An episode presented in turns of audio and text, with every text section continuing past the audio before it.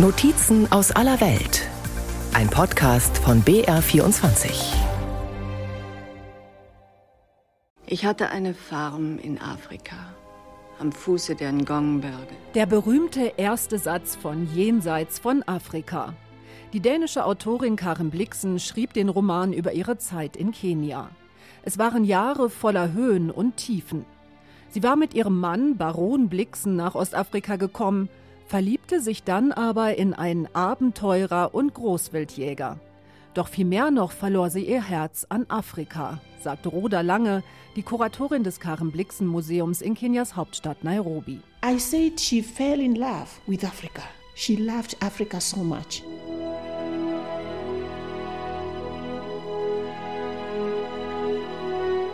Das Buch erschien 1937. Da lebte Karen Blixen wieder in Dänemark und hatte sich schon einen Ruf als Schriftstellerin erarbeitet.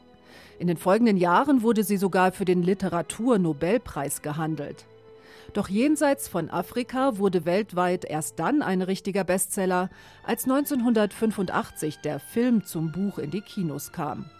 In den Hauptrollen Meryl Streep und Robert Redford als tragisches Liebespaar, deren Romanze ein abruptes Ende nimmt. Our Ihr Liebhaber hatte einen Unfall.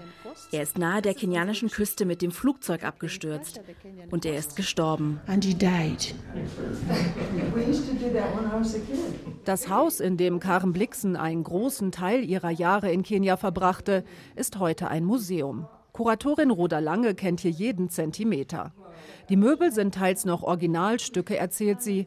Andere wurden anhand von Fotos nachgebaut oder für die Filmkulisse angefertigt.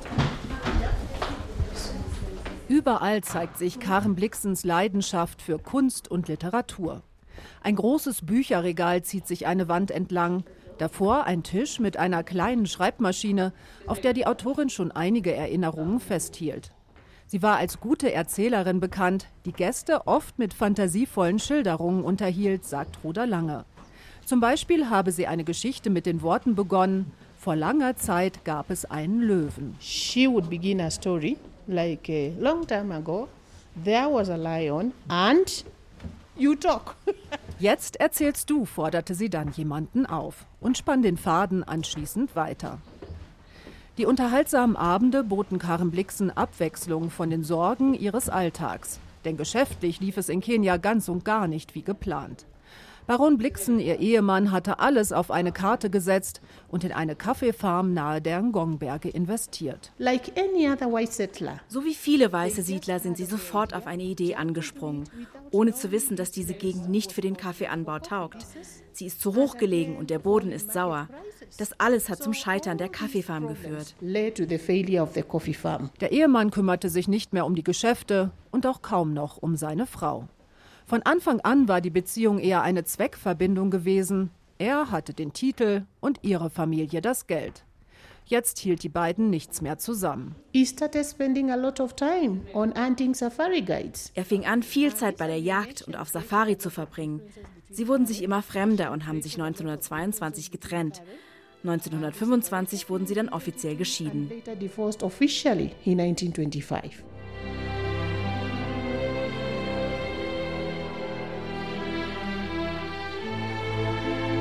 Ihr Liebhaber Dennis Finch Hatton zog bei Karen Blixen in das heutige Museum ein. Beide lebten ihre Liebe jetzt ganz offen. Mehrfach soll sie von ihm schwanger gewesen sein, aber Fehlgeburten erlitten haben. Ihrem Bruder schrieb sie in einem Brief, dass sie wohl ewig an Dennis gebunden bleibe und nicht glücklicher sein könne, wenn er da ist. Wenn er weggehe, leide sie unendlich. Sein Tod war ein großer Bruch in ihrem Leben. Sie beerdigte ihn an einem Ort, mit dem sich schöne Erinnerungen verbanden. When he was alive, they used to go for picnics. Als er noch am Leben war, haben sie oft Picknick in den Ngong-Bergen gemacht. Eines Tages haben sie dort im Spaß gesagt, dass wenn einer von ihnen stirbt, sie hier beerdigt werden wollen. They wished to be buried at the foot of the Ngong Hills. Im gleichen Jahr traf Karen Blixen die nächste Katastrophe. Ihre Kaffeefarm war endgültig bankrott. Es blieb ihr nichts anderes übrig, als nach Dänemark zurückzukehren. Dort lebte sie bis zu ihrem Tod 1962. Anders als einst mit Dennis Finch Hatton geplant, wurde sie hier und nicht in den Gongbergen neben ihm bestattet. Als sie dieses Land verlassen hat, hat sie Erde in einer Holzschachtel mitgenommen. Diese Erde wurde mit dem Boden an ihrem Grab vermischt. Sie wurde unter einem großen Baum beerdigt.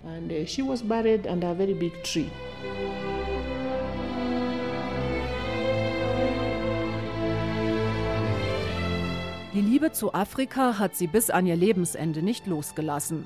Über ihr Werk sagen einige Kritiker inzwischen, dass es eine rassistische, feudale und eurozentristische Sichtweise spiegle. Eine verklärende Darstellung der Kolonialzeit. Kuratorin Roda Lange kann diese Kritik nicht nachvollziehen.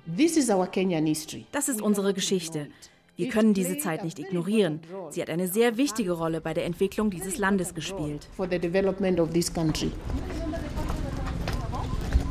Von der einstigen Kaffeefarm ist außer dem Wohnhaus noch ein kleines Waldstück geblieben, in dem eine Maschine zum Rösten von Kaffeebohnen angeguckt werden kann. Das riesige Gelände drumherum, auf dem Karen Blixen sich vergeblich bemühte, Kaffeepflanzen großzuziehen, ist ein eigenes Stadtviertel geworden. Die ganze Region heißt jetzt Karen.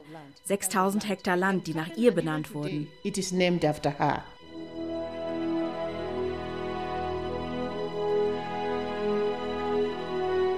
Statt einer Farm gibt es hier jetzt Häuser, Einkaufszentren und Schulen. Eines der reicheren Wohnviertel in Kenias Hauptstadt Nairobi.